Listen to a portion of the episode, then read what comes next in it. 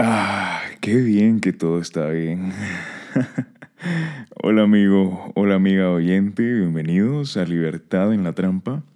Acá exploramos los diferentes escenarios, las diferentes estrategias de la trampa, aquellas técnicas que tiene el mundo para presentarte diferentes carnadas, para ver con cuáles caes en la trampa.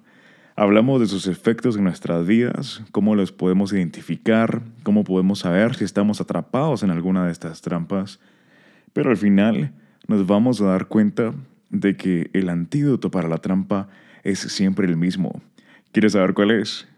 Bueno, hoy lo vamos a platicar por acá, así que siéntete cómodo, siéntete cómoda. Bueno, no mucho, porque hoy de hecho vamos a hablar del confort, de la comodidad. Y te quiero preguntar, cuando piensas en comodidad, ¿en qué piensas? ¿En algo que tienes? ¿En algo que te falta? Mira, la verdad es que si te pusiste a pensar en algo que ya tienes o en algo que tal vez aún no tienes, en ambas puede haber trampa. Como así que en ambos puedo caer en la trampa? ¿Cómo así? A ver, imagínate a dos personas. Una que está muy llena de comodidades tiene música que le gusta a todo volumen, está trabajando en algo que, disfruta, algo, que, algo, en lo que siempre soñó.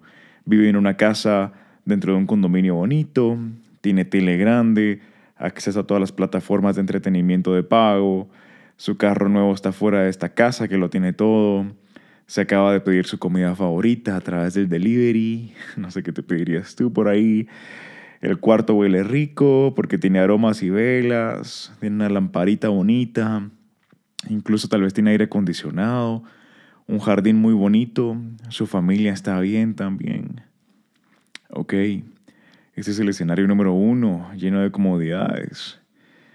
Ahora, piensa en una persona que le falta esta comodidad, que está trabajando duro, que tiene dolor de espalda, siente que no le pagan lo suficiente por lo que hace en el trabajo, tiene deudas, mas no puede trabajar más para ganar más porque ya no tiene tiempo, se siente estresado, la casa está sola pero desordenada, llega a la casa, los platos están sucios, la cama está deshecha, se le filtra el agua por el techo, la batería del celular ya no sirve y la pantalla está quebrada, va y viene en transporte público, cuando duerme hay calor, hay zancudos, tiene que abrir la ventana, pero pasan carros y motos haciendo bulla. Ni siquiera tiene microondas, por ejemplo. Bueno, ¿cómo crees que está sintiéndose ahora la persona a la que le faltan muchas comodidades? Piénselo por un momento. ¿Y cómo se siente la persona que lo tiene todo, de la cual hablamos de primero? Ok, ¿cómo te sentirías tú? Si tú eres pleno espiritualmente, creo que en ambos escenarios tu respuesta sería la misma, estarías bien.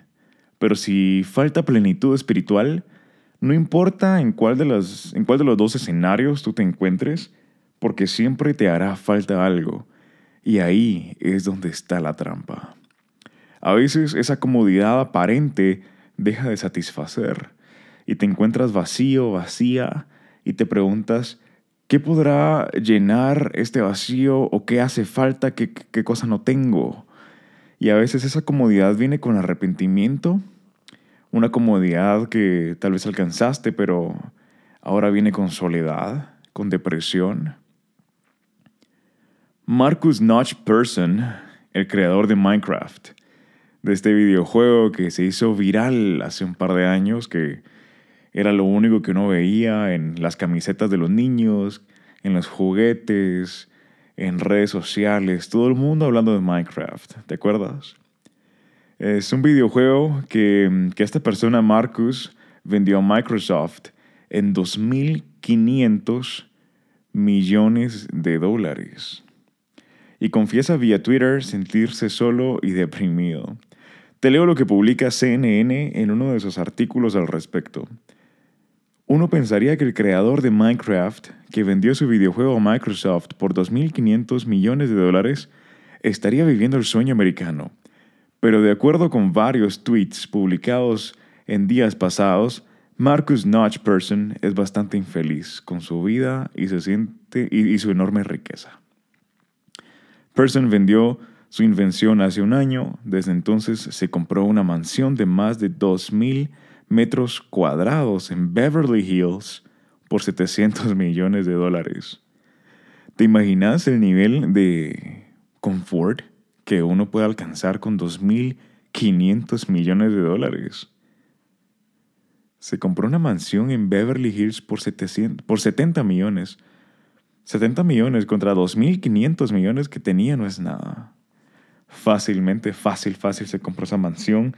Y te imaginas nivel, categoría de mansión que era esta por 70 millones de dólares. Eso vale más que un condominio entero aquí en Guatemala.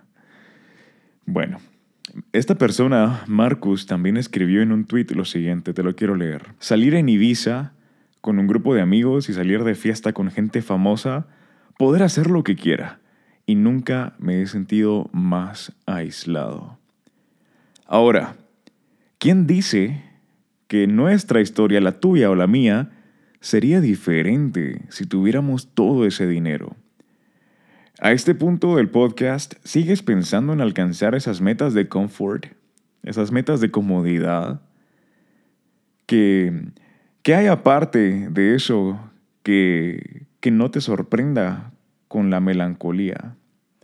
¿Qué hay aparte de la búsqueda del confort? ¿Qué hay aparte de la comodidad? Que, que no venga acompañada de depresión eh, y aislamiento.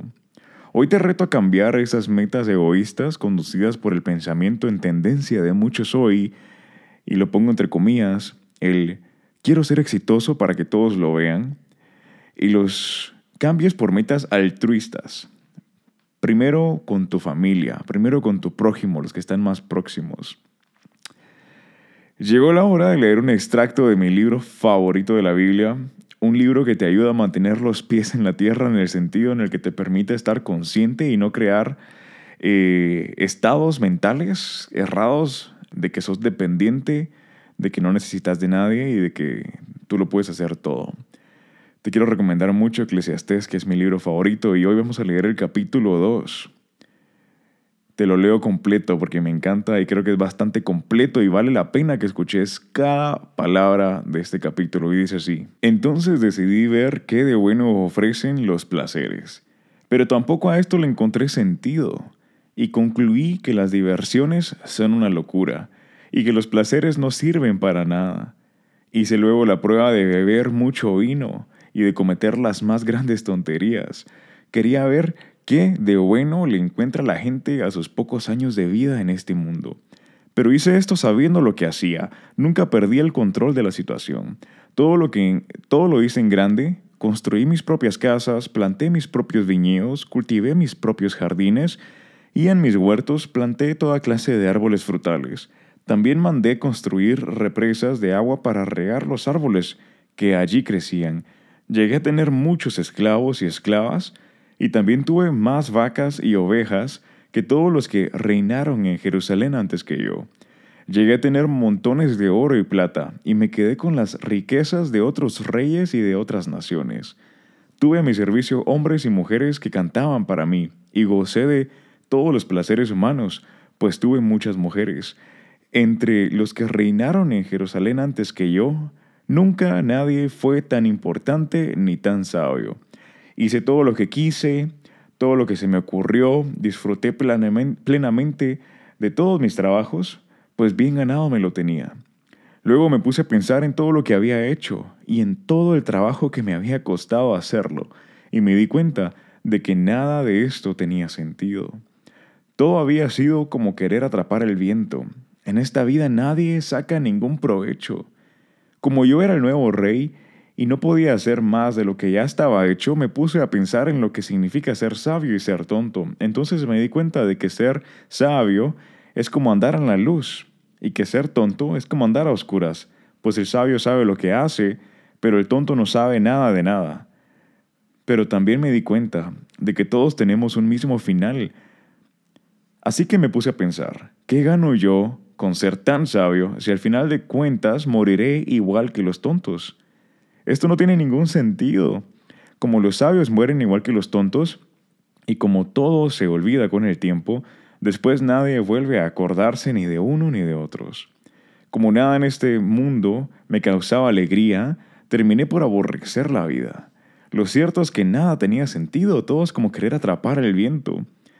También terminé por aborrecer el haber trabajado tanto en esta vida, pues el fruto de mi trabajo tendría que dejárselo a quien reinara después de mí, sin importar que ese rey fuera sabio o tonto. Realmente no tiene sentido que alguien venga y se quede con todo lo que tanto trabajo nos ha costado llegar a tener.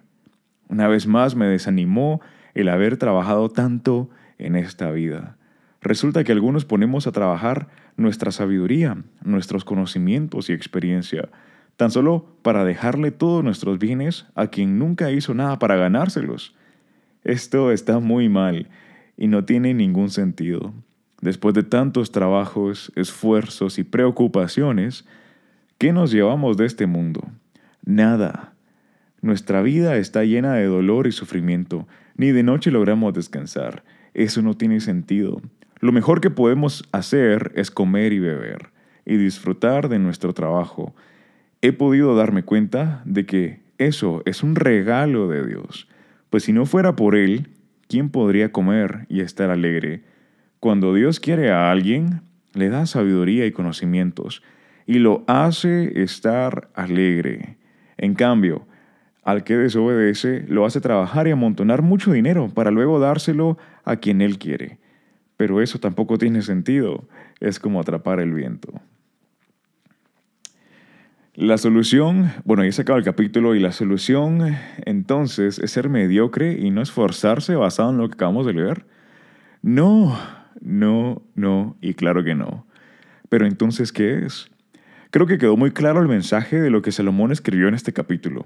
Vivir afanado no nos hará llegar muy lejos, pero hay una pieza, un versículo de lo que acabamos de leer que me llama la atención. El versículo 26, te lo repito. La conclusión de este capítulo. El versículo 26 dice, cuando Dios quiere a alguien, le da sabiduría y conocimientos y lo hace estar alegre. En cambio, al que desobedece lo hace trabajar y amontonar mucho dinero para luego dárselo a quien él quiere. Pero eso tampoco tiene sentido, es como querer atrapar el viento. Y la pieza que me llama la atención es donde dice, cuando Dios quiere a alguien, o una traducción más precisa aún, dice, el hombre que agrada a Dios. Él le permite entonces disfrutar y ser feliz. Como que todo ya entonces tiene sentido, como que a todo ese esfuerzo y todo lo que tú has alcanzado ya vale la pena porque Él te permite y te da el don de disfrutarlo y ser feliz con esto. Pero bueno, Basado en esto estamos diciendo entonces que el confort o la falta de confort en ambos escenarios puedes estar completamente insatisfecho porque cuando estás en el confort puede que estés vacío realmente o puede que hayas sacrificado muchas cosas para llegar a obtener este confort que hoy te sientes solo o cuando no tienes este confort te enfocas tanto en pensar en qué puedo hacer para obtener este confort o encuentras descontento en tu situación actual pensando en que eres infeliz porque te hacen falta cosas y que cuando las tengas serás feliz, pues no, porque el camino que estás tomando, si estás lejos de Dios, es entonces un camino que no te hará feliz. Porque primero nuestra prioridad debería de ser agradar a Dios. Lo acabamos de leer. Y este es el meollo del asunto. Este es el, centro de lo que estamos hablando. ¿Cómo puedo entonces saber si hago lo que agrada a Dios? Te leo un pasaje que me encantó, un pasaje que responde a esta pregunta. Es Juan 15, del 10 al 12, te lo leo y dice, Si guardareis mis mandamientos, permaneceréis en mi amor. Así como yo he guardado los mandamientos de mi Padre y permanezco en su amor, estas cosas os he hablado para que mi gozo esté en vosotros y vuestro gozo sea cumplido. Este es mi mandamiento, que os améis unos a otros como yo os he amado. Qué respuesta más precisa y, no se puede encontrar una creo yo, más precisa.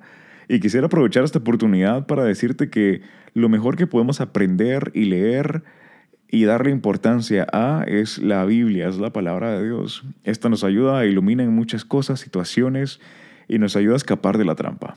Ahora, en este contexto, Jesús explica que Él había cumplido con los mandamientos de su Padre, es decir, de Dios, y que ahora nosotros debemos de cumplir los mandamientos de Él, de Jesús. Dos versículos después Jesús nos dice cuál es su mandamiento, que os améis unos a otros. El amor es el principio de toda cosa buena. Si tenemos amor, lo tenemos todo. Y si no tenemos amor, nada somos. Dios es amor.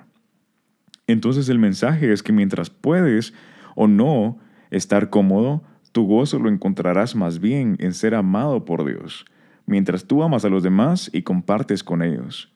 Es decir, no buscar mi satisfacción personal olvidándome de todos los demás, porque satisface más ver a mi familia bien, comiendo rico, que la estén pasando súper, que yo les pueda invitar, que yo pueda aportarles, ser solución a sus problemas, que yo comprarme un par de tenis nuevos que ya no necesito porque satisface más compartir del amor de Dios con alguien, llevarle el Evangelio, compartirle por primera vez la palabra de Dios, mientras le doy un menú de hamburguesa, de papitas fritas y soda, mientras canto una canción de adoración con él, con mi guitarra en la calle y le hablo del amor de Dios que tal vez nunca he escuchado, que a que yo me vaya a sentir muy cómodo, a sentarme a un restaurante cinco estrellas de la ciudad, a comer mi carnita asada, a pagar el precio de lo que me hubiera costado regalarle un menú de hamburguesa o comida rápida a 10 personas,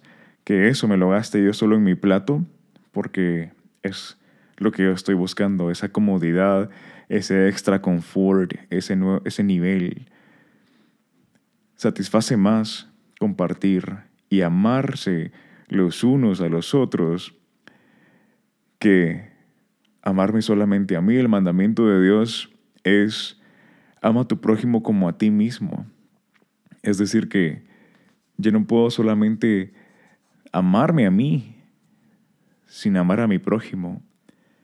Y entonces yo voy a encontrar contentamiento, yo voy a encontrar esa felicidad, que el confort, que era la trampa que me decía, hey, te hace falta el la nueva televisión o te hace falta el nuevo celular, te hace falta eh, una cama más bonita o lo que sea. Esa trampa que te estaba seduciendo a decir, bueno, una cuota más, creo que sí aguanta la tarjeta, creo que sí aguanta el presupuesto con tal de, de que me consiga este nuevo confort o con tal de que me consiga este carro nuevo o lo que sea. Podemos decir, bueno, voy a compartir mejor. Primero con los de mi casa, eh, padre, madre, ¿te hace falta algo? ¿Necesitas vitaminas? ¿Cómo has estado? ¿Qué es lo que querés? Decime, ¿te hace falta algo? Y compartir con ellos, satisfacer esa necesidad, amar los unos a los otros. Antes de que yo vaya y, me gaste mucho dinero en una entrada a un parque para pasarla bien un fin de semana, podría comprarle una medicina de un mes a mi abuelita con la cual no he hablado, tal vez. ¿Me entiendes? Entonces, eso eh, Dios nos está diciendo que si nosotros obedecemos a sus mandamientos, encontraremos gracia delante de Dios, agradaremos a Dios. Dios nos va a querer según la versión que leímos en Eclesiastés. Y según Eclesiastés, entonces, cuando Dios quiere a alguien y le da sabiduría y conocimientos, lo hace estar alegre. Entonces ya podré vivir en confort o en no confort, porque eso no va de, de eso no va a depender mi vida, de eso no va a depender mi felicidad ni gozo, sino que va a depender de que estoy con Dios. Y mira, realmente yo soy fiel creyente de que Dios es un Dios generoso, de que Dios es un Dios que da en abundancia, que es el Rey de Reyes, y Él tiene a su disposición básicamente cualquier cosa en la que puedas pensar. Así de que sí, Él te puede dar eh, los dispositivos más recientes, te puede dar el mejor carro que te puedas imaginar, la casa más bonita que te puedas imaginar, y tú podrás ser muy feliz.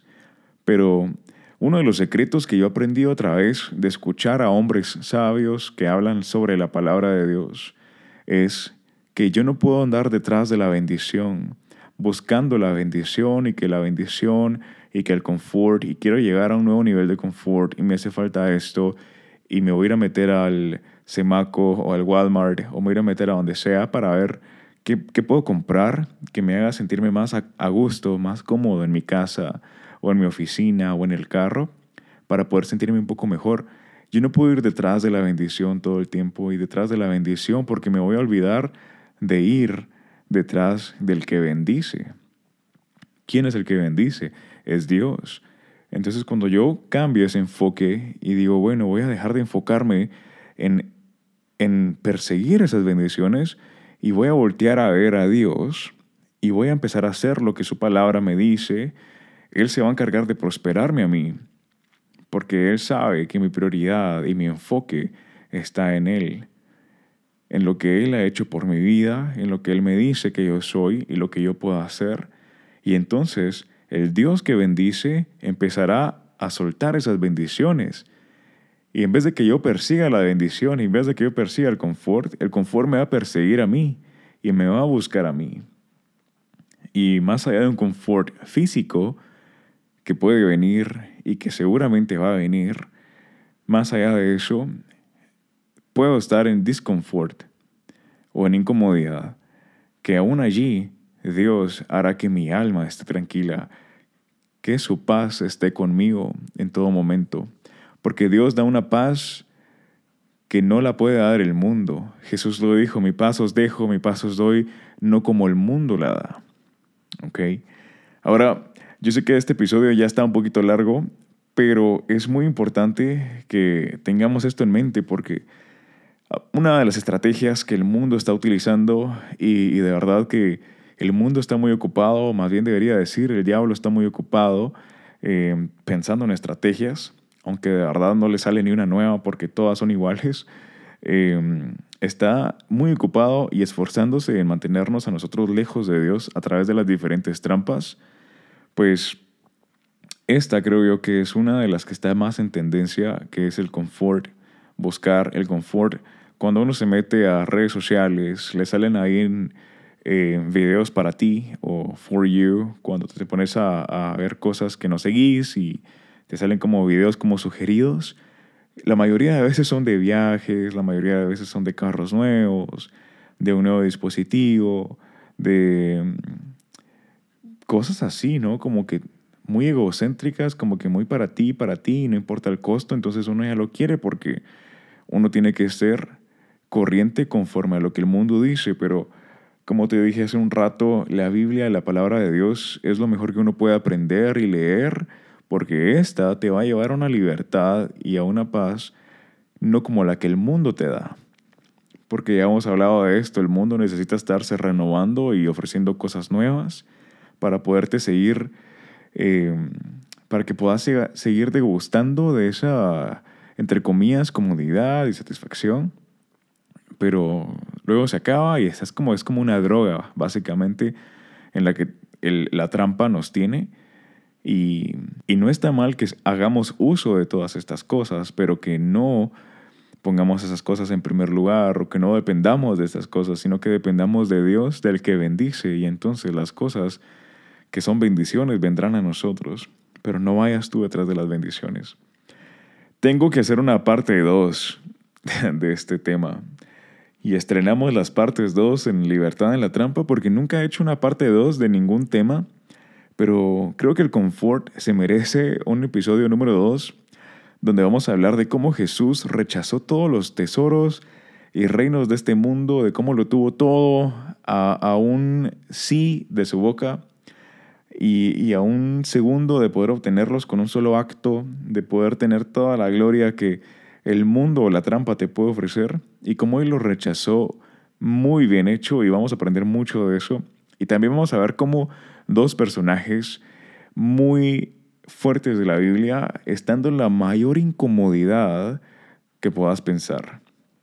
O sea, la persona de la que hablamos antes, de que de que no podía ni dormir porque había zancudos y había calor, pero tenía que abrir la ventana, pero cuando abría la ventana entraban los ruidos de las motos y de los buses y de todo, entonces no podía, o una incomodidad extrema. Eso ni se compara con la incomodidad que estos dos personajes vivieron y te quiero contar de cómo ellos encontraban gozo en medio de cero confort. Entonces te dejo con eso para que estés pendiente del episodio número 2. Sin más que decir, te deseo un excelente resto de tu día, un excelente resto de tu noche. Te felicito por escuchar contenido de valor que te aporta, que te reta, que tal vez raspa un poco, y lo he dicho antes, pero que al final de cuentas es lo que muy pocos están diciendo y por eso son muchos los que están en la trampa. Y te dejo con una última pregunta. ¿Cómo sería tu vida si leyeras mucho más la Biblia, la palabra de Dios?